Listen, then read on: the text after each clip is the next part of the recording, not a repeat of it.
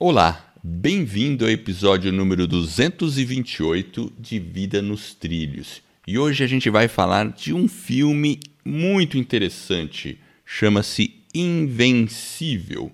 É a história de um atleta olímpico chamado Luiz Amperini.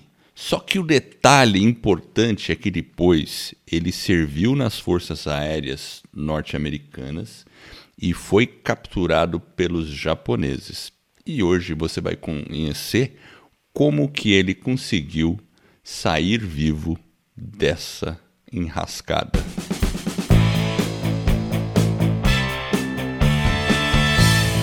Meu nome é Edward Schmitz e Vida nos Trilhos é o podcast com a sua dose semanal de desenvolvimento pessoal e alta performance.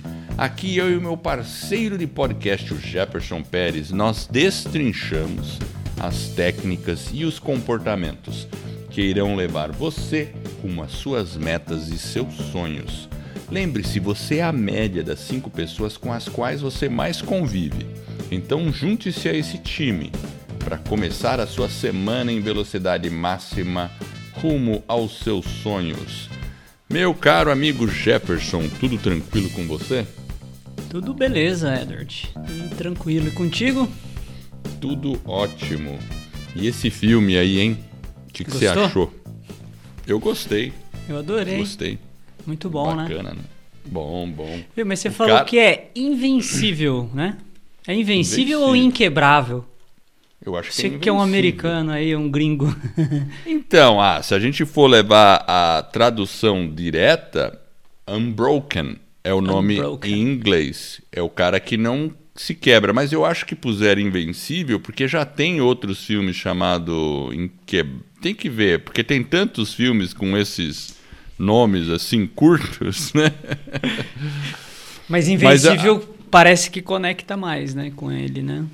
Não sei, Foi uma eu boa acho tradução. Que Unbroken também é bom, o cara que inquebrável, mas é que inquebrável, eu acho que invencível fica melhor em português. Para português fica, né? Eu acho que fica melhor. Para inglês até que funciona unbroken, né? É o cara que você não consegue dobrar. É o cara que que não tem como você corromper ou fazer é, negociação com ele, não tem, não tem conversa. Não tem jeitinho. não tem jeitinho, exatamente. E ele recebeu umas propostas lá, né? Exato. E você vê que interessante, aí você falou disso, já antecipando alguma coisa. Uh, se ele tivesse aceito, eu acho que depois ninguém ia ficar julgando ele por aquilo, não, porque naquela situação era muito. Tinham outros que faziam isso também, né? Você viu que né, tinham Mostrou outros que um aconteceu, mostrou. Mas numa guerra é aquilo lá. Você fala, olha, é seguinte, os caras estavam me torturando, você queria que eu fizesse o quê? Que, que e ele fazer? pode fazer uma contra-espionagem também, né? Exatamente. Que então poderia fazer. época, é, exato. Poderia ser e poderia funcionar. Então, tudo depende. Porque é por isso que esse negócio de tortura, né? E ele foi torturado lá psicologicamente de várias maneiras ali. E o incrível é que ele nunca cedeu a essas torturas, mesmo passando por provações bem difíceis. Uh, uh, eu, eu diria assim: tortura é uma coisa complicada, é até proibido, acho que pela convenção aí de, de Genebra, um monte de coisa, né? E o pessoal continua aplicando nas guerras. A gente sabe que nos bastidores os caras fazem mesmo. Mas eu acho assim, pô, se alguém veio me torturar, eu confesso até o que eu não fiz, cara. Sabe assim? É uma coisa complicada, né? Concorda? Ah, é. Você fez isso? Eu fiz, eu fiz, eu fiz. Eu, eu, fiz, eu fiz tudo, sabe? Fiz tudo, Vai, passa a lista aí que eu.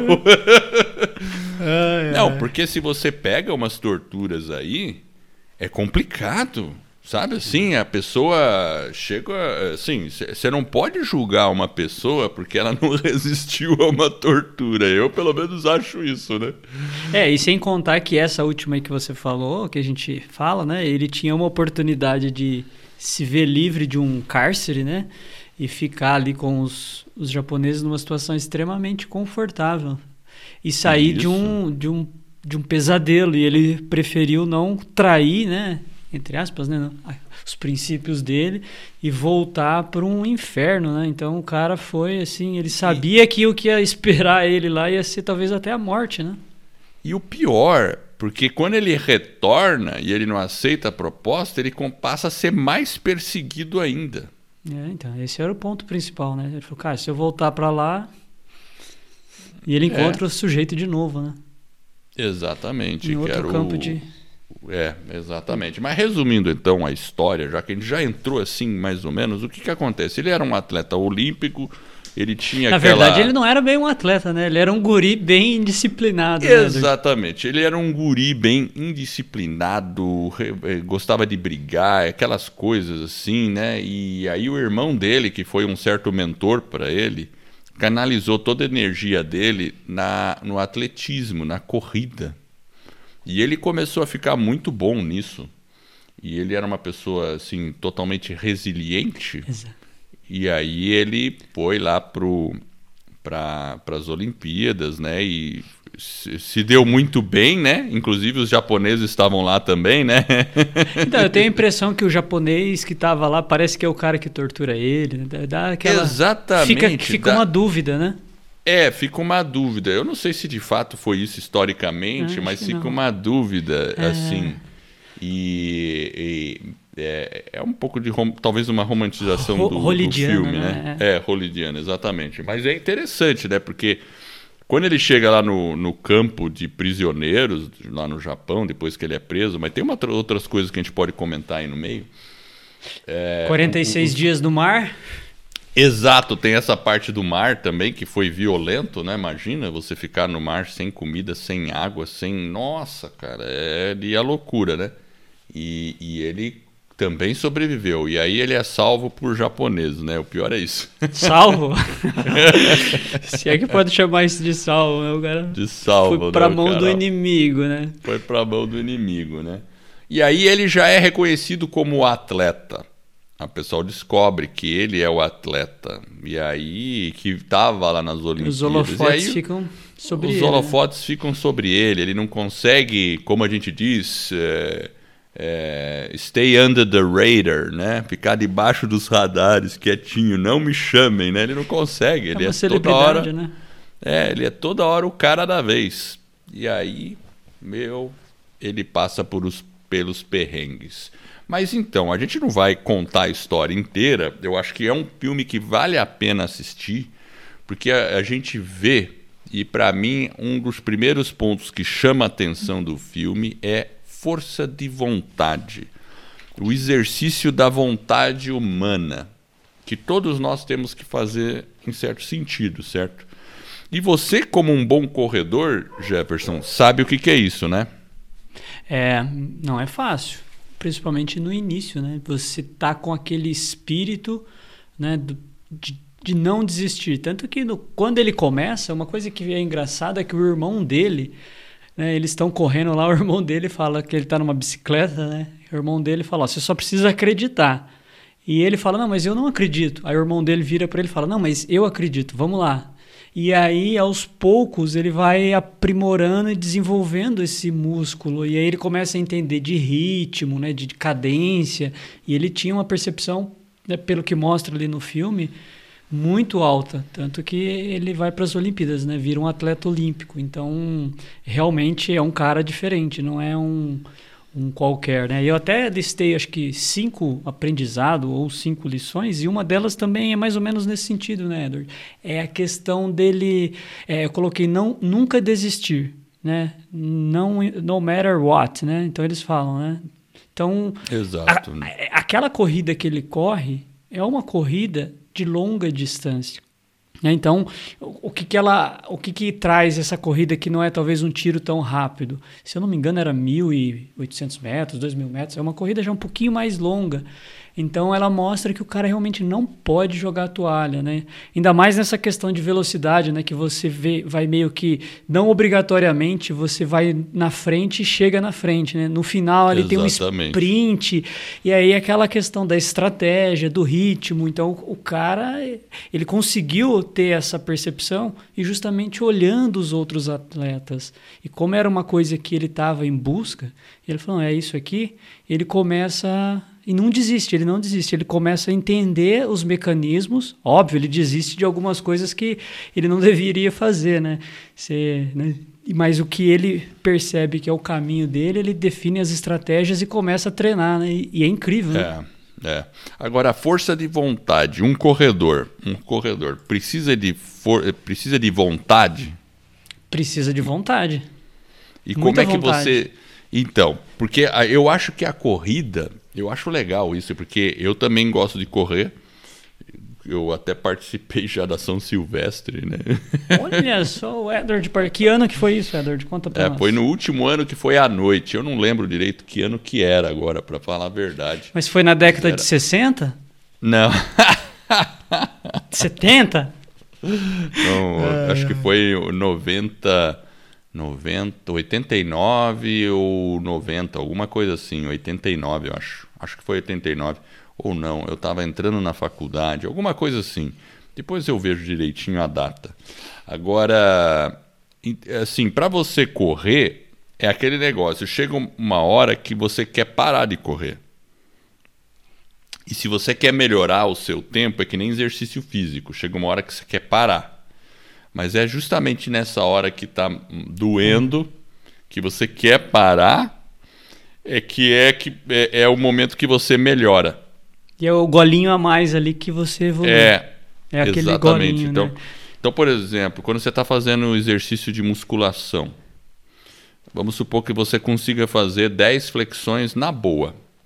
Se você só fizer as 10 e ir embora, você não vai melhorar. O músculo não cresce com isso. Ele vai permanecer igual. Agora, se você força a barra, vai, oh, agora eu vou fazer 15 e a 14 para a 15, você tá ali ai, quase que desistindo, né? É nesse momento que existe o, o, o, que o músculo percebe que ele vai ter que crescer, que ele vai ter que se expandir da próxima vez. Então, por isso que não importa o tamanho da pessoa. Ah, para ele é fácil, porque ele já é cheio de músculo. Não! Esse cara que está cheio de músculo, ele tem que todo dia ali passar por um perrengue ali para manter, tipo assim, né? Manter crescer, né? aquele. Né? É, para crescer. E isso funciona para tudo na nossa vida. A gente pode fazer o paralelo para os projetos que, que a gente trabalha. Se você está. Mesmo que. Ah, você vai escrever um livro você também vai passar por uma dor, entre aspas, similar, onde você tem que ir para aquele golinho a mais, aquela evolução a mais, para conseguir fazer uma certa diferença. Então, e, eu acho muito interessante essa, essa e, questão isso, isso da é força de vontade. É, essa vontade é tão importante, né, Edward, que a gente falou, acho que no episódio número 1. Hoje a gente está gravando 228. Mas no episódio 1 nós falamos sobre a resistência. Você lembra disso, Edward? Eu lembro, eu lembro. Faz dois anos, mais de dois anos. E a resistência é justamente aquela força né, invisível que faz a gente parar. Quando a gente começa um projeto, quando a gente inicia alguma coisa, um algo maior, sempre tem aquela forcinha que quer parar, fazer com que a gente impeça que a gente evolua. Mas é nesse ponto que a gente faz a virada. Esse ponto ele é muito importante. Aí que é a vontade, né? a questão do, da cabeça, ali, do mindset da pessoa, é extremamente importante para que ele dê um passo. Inclusive, é. dentro dessas lições aí que eu coloquei, eu acho que, tipo, não desistir, mas a segunda lição é justamente vem um pouco mais nesse sentido do que a vontade é o primeiro pilar, mas você precisa ter o segundo, que é a disciplina. Então, a, a disciplina, ela, ela, ela que vai vencer a, a corrida no, no, médio e longo prazo. Porque se você certo. não tiver essa disciplina, essa consistência para treinar, imagina, o cara tem aquela disciplina de todo dia. Então, ela é muito importante. Então, disciplina, para tudo que a gente vai fazer na nossa vida, ela é determinante. Determinante. Porque se no primeiro passo você usa bastante essa vontade. Depois você disciplina e aí vem os resultados. E os É. resultados começam a ficar melhores. Né? E se não for disciplinado, você cai na situação do fogo de palha. Quantas vezes a gente começou alguma coisa e parou? E aí, quando você olha, você fala: puxa vida, eu parei. Aí a minha pergunta para você que está me ouvindo: o que, que teria acontecido se você não tivesse parado? Com, onde você estaria hoje? Pensa aí, qualquer pessoa. Ah, pode ser corrida, pode ser um livro, pode ser um projeto, qualquer coisa. Você começou, mas de repente você parou e você sabe que você parou. Se você não tivesse parado, qual seria o resultado hoje? Onde estaria, né? É, a gente Porque tem é um uma jornada, né? É, São- é uma, ca- jornada. uma caminhada, o caminho, e você tem que seguir. E às vezes ele é, realmente tem os perrengues, né? É. E a gente, né, aqui, a gente no 228, se a gente não tivesse feito 10 e tivesse parado, a gente com certeza teria uma história totalmente diferente. Não ia ter o Vida nos Trilhos, não ia ter a academia do podcast, não ia ter nada disso, né? É uma É. coisa, né? E não ia e- ter um monte de gente agradecida por tudo isso que a gente faz, né? Você vê que coisa louca. É tão louco, Edward, que, por exemplo, no, no próprio caso do é, Luiz, né? É, é o mesmo nome seu, Edward, ó, Luiz. É, né? o Luiz meu segundo fala. nome é Louis. É Luiz. Luiz. É isso mesmo. Ai, ai, quando eu falo Luiz. Então, é, na própria vida dele, e, e o que é engraçado é que você observa esse comportamento e esse padrão de atitude, esse padrão de reação dele diante dos problemas da mesma forma. Então, dentro diante da corrida, diante quando ele era criança, né, ele é um imigrante italiano, então ele sofria um certo preconceito de outras crianças, mostra alguns nuances no filme. Aí depois quando ele foi para a corrida, quando ele vai pro, né, pro exército, lá para aeronáutica, quando ele é pego ou até antes, quando ele está ali no barco, ele fala: Não, nós vamos sobreviver, nós vamos. Então, essa questão da vontade, da disciplina, né? E ali, como um prisioneiro de guerra também. Então, sempre é o mesmo padrão. Percebe? É, exato. E a gente tem que aprender a desenvolver esse padrão. Isso que é importante. É o padrão do não desistir. É o padrão do, do pensar, porque a, a- a gente tem esse músculo mental.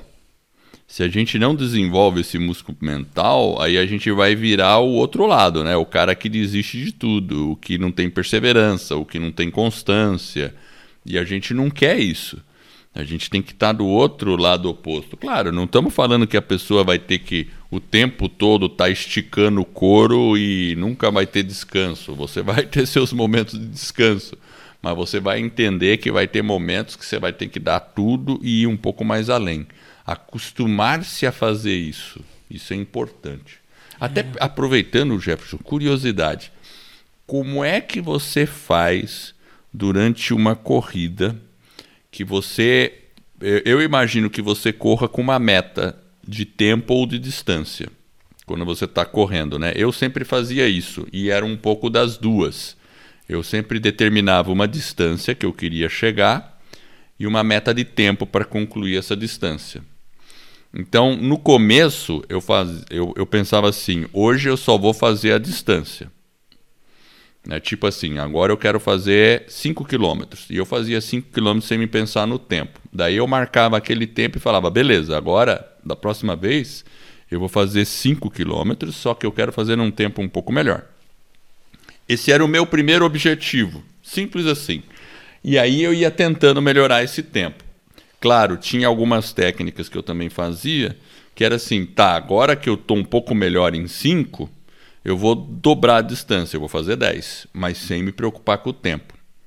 Aí fazia 10, sem me preocupar com o tempo. Aí o que, que acontecia? Eu voltava no 5 e o tempo já estava melhor, porque eu já fiz o 10, né? É interessante, né? Tinha umas coisas assim, né? É, Mas você, por exemplo, quando você está lá correndo, o que, que você faz mentalmente para não desistir? Para tipo assim, ah, não, vou parar no 4 mesmo, sei lá, o que, que você faz? Eu acho Você que até an- corre. eu acho que é antes de começar a corrida, porque hoje a gente tem a tecnologia, então com o celular você consegue definir um parâmetro de, né, de distância, então muito simples, então ele vai no, na contagem regressiva ali, você vai vendo conforme os quilômetros vão passando, vamos supor, vou fazer 10 quilômetros ou 7 quilômetros.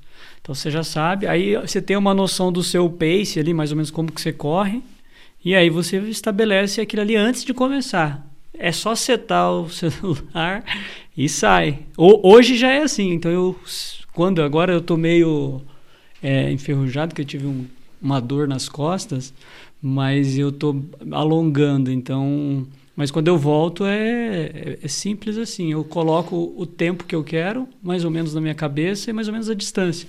E vou. E aí você vai acompanhando no celular para ver se você está nessa média, e né? O próprio celular me avisa a cada quilômetro como que eu tô durante ah, a média. Sim. E aí, aí ele vai me falar. o tempo, ah, né? É, é, exatamente. É.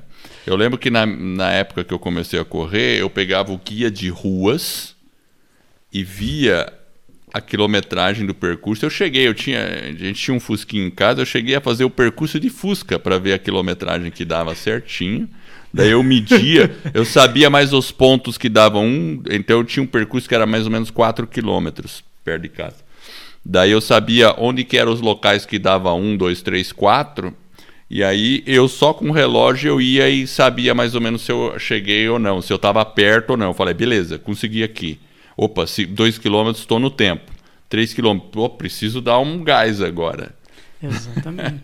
É, eu, eu, eu sempre corri na rua, aí depois eu fui para um parque. Aí o parque tem as marcações, fica mais fácil a gente né, associar. Exato, exato. Então, mas hoje, hoje em dia, qualquer celular você consegue ter recursos incríveis aí para a pessoa poder tem planejador, enfim, tem é incrível. Hoje a pessoa que quer correr mesmo, devagarzinho, se ela fizer um plano, né? Planejar ali Nossa, aquilo que você vai falou. Longe, você longe. estabelece um, um parâmetro primeiro de distância e mede qual que é a sua performance. E depois você só vai baixando, baixando, baixando devagarzinho. Não precisa ter pressa, né? Vai devagar aos poucos. Não precisa ter pressa, não precisa ter.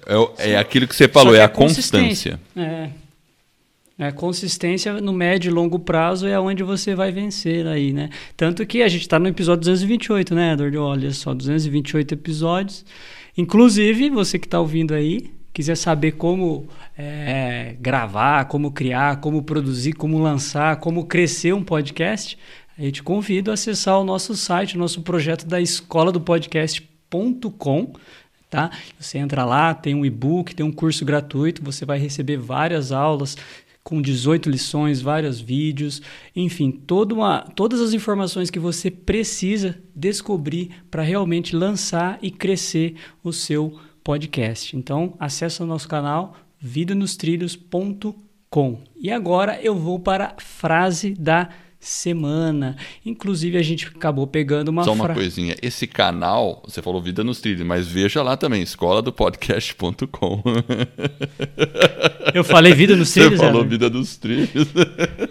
Então esquece, volta, vamos voltar. Escola do podcast.com. Exatamente. Veja Acessa lá. lá. Pode ver a Vida dos Trilhos, nem problema. Veja lá, escola do podcast.com. É isso aí. Vamos lá, é qual é a frase aí. da semana? A frase é de Luiz Zamperini, Edward. Ela começa assim, ó. As pessoas me dizem: "Você é tão otimista?" Aí o Zamperini pergunta: "Eu sou otimista?" Um otimista diz que o copo está metade cheio. O pessimista diz que o copo está metade vazio. O sobrevivente é prático. Ele diz: chame do que quiser, mas apenas encha o copo. Eu acredito em encher o copo. Luiz Zamperini.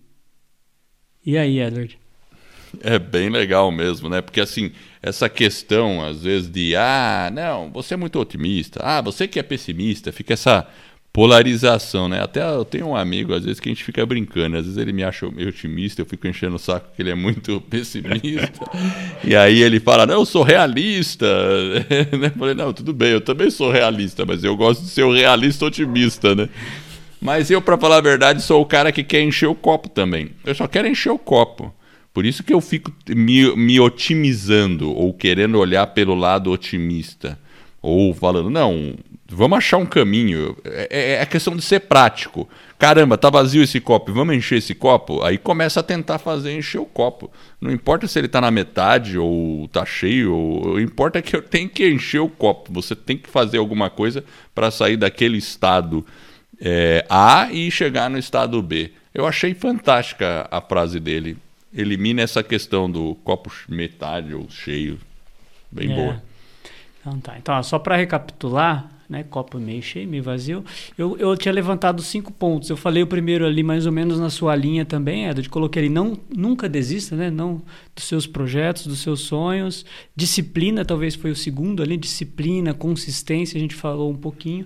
Entrando um pouquinho no terceiro ponto que eu queria destacar, é que ele comenta, né, dentro do processo dele, que as dores é, valem a pena. Principalmente, eu acho que no longo prazo. Então, eu acho que quando você está treinando, né, principalmente nessa questão, o esporte ele traz muito essa questão das lições para a vida, né? Então tem essa, esse contraponto muito forte. E a gente falou bastante de corrida, né? Que é o caso do Luiz aí, né? Do Zamperini. Então nesse treinamento ou até como um, né, um soldado ali, né? Suportando inúmeros maus tratos, prisioneiro. Então, é uma situação assim extremamente difícil. Então, se você fica pensando só no curto prazo, talvez ali no barco, 46 dias, né? Acho que o recorde de quem estava no mar naquela época eram 24. Então, eles ficaram 46 dias. Então, a, a questão do longo prazo, ele tinha que pensar como que ele sairia daquela situação sem realmente enlouquecer, por exemplo. Então, É. exige uma questão de você ter uma visão realmente na linha de chegada. Não que você só vai pensar na linha de chegada, mas principalmente quando você está ali no perrengue, talvez essa visão um pouco mais, mais de longo prazo, porque senão a gente aceita, às vezes, o benefício do curto prazo. Né? Seja, por exemplo, na corrida, ah, hoje eu vou ficar dormindo mais um pouquinho, hoje eu vou pular o meu treino. Então, talvez se você pensar no curto prazo, mas as melhores decisões que nós tomamos na nossa vida realmente é quando a gente tem aquela visão, aquele vislumbre do longo prazo. né? Então, aquilo que você está trabalhando para realizar o seu propósito. Então, eu acho que essas pequenas dores, né? Acho que até o, o irmão dele fala para ele a hora que ele sai do trem lá, que o trem parte, que ele acho que ele vai para as Olimpíadas. Ele fala: One moment of pain is worth a lifetime of glory. É alguma verdade. coisa assim, não é? É isso mesmo. É isso mesmo. É um momento de dor vale uma vida de glória, né? É isso mesmo. E aí, quais são os próximos pontos aí? Então, eu acho que os últimos dois, eu acho que a gente pode explorar um pouquinho rapidamente, é que olhando um pouquinho, pesquisando um pouco sobre o Zamperini, quando você passa por um processo né, desse, você vive assim, é, é realmente o filme, ele tem as cenas, ele realmente se experimenta muita a- o próprio capitão ali que cuidam deles no campo de concentração, o cara descarrega toda uma raiva, um, uma amargura, Uma frustração interna. frustração, né? isso. E, e- e ali no campo eles estão naquele, naquele contexto. E às vezes é, para a gente é- também é assim na nossa vida. E ele comenta, né, realmente a questão que foi muito importante para ele. Até ele comenta depois ele morreu agora em 2014, né, que esse foi quando a Angelina Jolie que produziu o filme dele. Ele comenta em numa entrevista lá que ele fala, né, da questão do perdão. Ele coloca, olha, não é fácil você ter vivido. né, e ele passou por muitas humilhações, mas ele falou que o pós-traumático, ali, o estresse pós-traumático, para ele ter o momento de superação, para ele não destruir a família dele, foi realmente ele começar a exercitar essa questão do perdão, né, para ele se curar né, da, da- daqueles problemas. E ele volta para o Japão, ele encontra várias pessoas, né? Então tem todo um, um sentido do perdão e que realmente é importante. Por mais que você tenha passado por maus tratos, realmente é aquela crueldade que é realmente uma coisa deliberada, que é pior, né? Às É, vezes você horrível. pode causar o mal em alguém, mas você talvez fez inconsciente ou sem pensar. Mas ali não, o cara foi intencional em causar o mal para aqueles americanos ali. Então ele poderia ter tido aquelas, aquele, né, um campo de concentração, mas ter tratado as pessoas com dignidade, falando estamos vivendo um tempo de guerra, mas mas não. E ele ter que voltar, olhar nos olhos daquelas pessoas que deve é, não não digo É. que é simples, mas é um processo que ele mesmo conta, né? Depois desse momento que ele fez, né, teve essa atitude do perdão, é que ele não destruiu a vida, a família, enfim, teve, tem todo um contexto da família dele É, ali. né? ele até tentou falar com o. Acho que é Watanabe o sobrenome do japonês lá, né? Se eu não me Ele engano, tentou, mas ele não conseguiu, parece, né? O cara não aceitou, né? né? É, exatamente. Cara não quis realmente aceitar. Então, é uma coisa assim pra gente pensar, né? Talvez o que, que eu preciso me, né, me, se, me ajustar dentro de cada um, né? Você, ouvinte, né, que está ouvindo aí, talvez precisa exercitar alguma coisa nesse sentido. Então, eu acho que é, é- esse é um ponto muito importante. E uma coisa que você percebe no Zamperini é que, por exemplo, quando ele se torna um atleta ou quando ele se tornou um, né, um herói de guerra, é uma coisa que assim ninguém nasce pronto.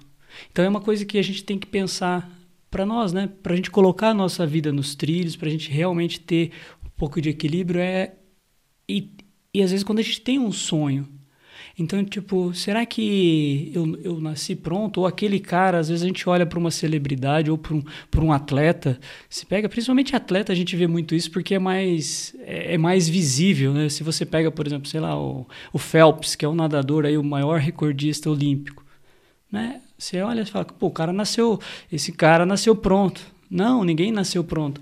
Olha a história dele, né? Eu já vi algumas entrevistas que ele deu, inclusive uma que ele deu para o Tony Robbins no podcast do do Tony. É incrível ele contando qu- quantas horas ele passa treinando, o tempo que ele está ali treinando, se dedicando, tudo que ele abriu mão para chegar onde ele chegou. E ele não nasceu pronto. Então, é, ninguém nasce herói, né? A gente tem às vezes esse- É. essa questão do romantizando, mas a vida que vai fazendo com que a pessoa se torne né, um herói dentro daquilo, dentro do contexto dele, não precisa ser nada mirabolante. E são essas escolhas que a gente faz que vai nos tornar pronto, que vai fazer a gente seguir esse caminho. Eu acho que a gente tem que pensar um pouquinho nesse sentido. Ninguém nasce pronto, a gente vai se fazendo. Até o final da nossa vida, né? A gente vai se, se tornando, se transformando em alguém melhor e assim sucessivamente. É, isso aqui é, a- é o lado bonito da vida mesmo, né? É, e a gente poder olhar para trás e se comparar conosco mesmo. Eu acho que esse é um ponto importante. Quanto, e, e se a gente perceber que está tendo um progresso, ótimo. E buscar esse progresso pessoal de você para você mesmo. Acho que é isso aí. Tem mais sem se alguma aí? comparar- Sem se comparar, né, Lourdes? sem se comparar com outros. Né? Você pode usar outros como referência, mas sem ficar naquela comparação. Ah, e aí entra naquele olhar negativo de si mesmo. Isso é horrível. Não faça isso, pelo amor de Deus. Tem mais alguma? Eu acho que é isso aí. Fechamos, Edward? Nossa, fechamos com chave de ouro. Então, assim, a gente realmente recomenda que você assista esse filme. É um, é um filme que, em alguns momentos, ele é, é- ele acaba sendo um filme mais pesado, assim, de assistir tudo, mas dá para ver em família, dá para dá para assistir. é, ele, é, no fundo, no fim, no fim, ele é motivador, porque você se motiva e vai poder fazer um paralelo em sua vida é, das pequenas Uma- guerras que você tem que vencer. Pessoais. E é uma reflexão pessoal, né? Cada um tem que fazer a sua. é, e se pessoal. olhar, né? É, uma- é um convite para você se autoconhecer através de um exemplo, através de dificuldades que você vai observar. O filme sempre pode trazer esse lado, né? Por isso que a É. gente gosta de trazer o filme aqui e comentar alguns nuances. E óbvio que quando a gente tem, a gente assiste, cada um às vezes tem um olhar diferente, porque consegue captar pontos diferentes, a gente tem ponto cego, cada um tem a sua percepção, às vezes uma coisa que está chamando mais atenção, mas o importante é chamar aí ah, você, ouvinte, assistir um filme, fazer a sua autorreflexão. E no final vocês vão poder ver como é que é, ele terminou e saiu lá do, do campo de concentração. É interessante também ver isso aí e perceber o que, que aconteceu no final. E eu quero agradecer você que está nos ouvindo. Eu espero de coração que esse episódio e todos os outros que a gente venha a produzir ajude você a colocar a sua vida nos trilhos rumo às suas mais justas aspirações. E se você gostou desse podcast e dessa nossa mensagem, você pode ir lá assinar o podcast. Quando a gente fala assinar, você não tem que pagar nada por isso. É só para você receber do seu aplicativo preferido aí é, os avisos de que tem um novo episódio no ar. E Pegue um amigo seu e divulgue o nosso podcast para um amigo. Se ele não sabe acessar um podcast, não conhece, ajude ele a pegar um aplicativo no celular dele, que com certeza já está lá, e mostre, ó, é assim que baixa o Vida nos Trilhos, tá vendo? E a gente vai ficar super honrado com isso. E esse é um suporte que vai permitir que a gente ganhe mais reconhecimento, outras pessoas conheçam o Vida nos Trilhos e dessa forma, eu e você nós estaremos ajudando outras pessoas a ficarem com as suas vidas nos trilhos. E é um movimento que está apenas no começo. Então, fique ligado, acesse lá o nosso site vidanostrilhos.com.br. Eu agradeço a sua audiência por ir, e por essa jornada que está apenas no começo. Vida nos trilhos, você no comando da sua vida.